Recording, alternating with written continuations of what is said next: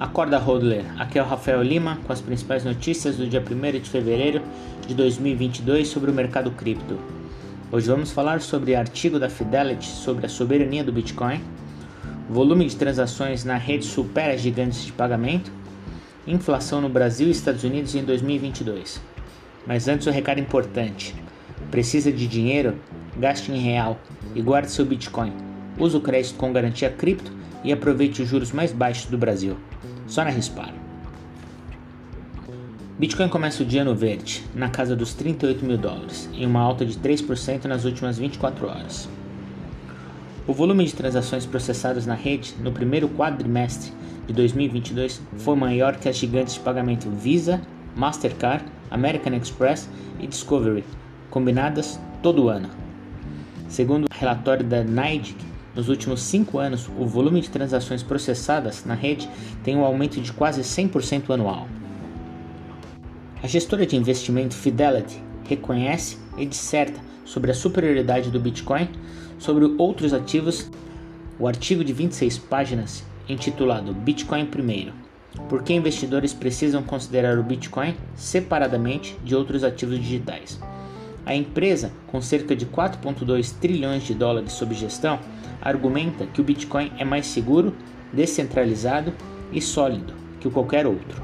Em uma comparação entre cripto, ouro, moedas fiat, considerando características como durável, divisível, fungível, portável, verificável e escasso, o Bitcoin obviamente é o único que marca todos os pontos, enquanto os outros dois representam diferenças entre si. Por fim, a gestora declara: o primeiro avanço tecnológico do Bitcoin não foi como uma tecnologia de pagamento superior, mas como uma forma superior de dinheiro. Como um bem monetário, o Bitcoin é único. Portanto, não apenas acreditamos que os investidores devem considerar o Bitcoin primeiro para entender os ativos digitais, mas que o Bitcoin deve ser considerado primeiro e separado de todos os outros ativos digitais que vieram depois. Enquanto o Bitcoin sobe no conceito do público ao redor do mundo, as coisas não estão tão positivas para o mercado tradicional.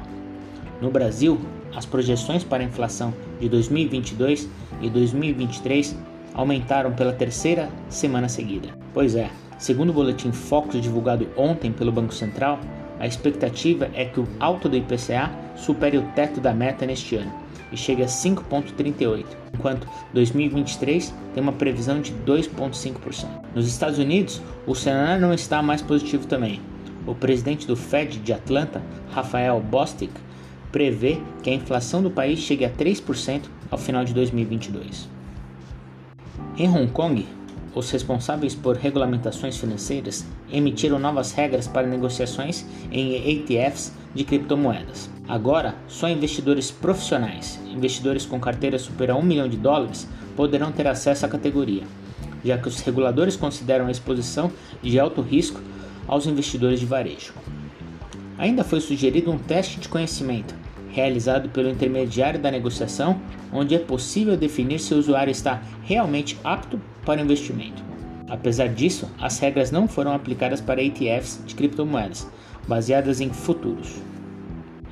Em busca por exposição às criptomoedas continua crescendo, em 2021 o volume de negociações de índice de criptomoedas aumentou 922%, saindo de 103 milhões para 1 bilhão de euros, segundo o Deutsche Börse, um agente de comercialização de bolsa de valores. Com a estrutura tradicional definhando e o mercado escolhendo cair junto ou se ajustar ao mundo cripto, vale lembrar Nunca troque o melhor ativo da década por um papel colorido. Chama Rispar e Hold. Bom dia a todos.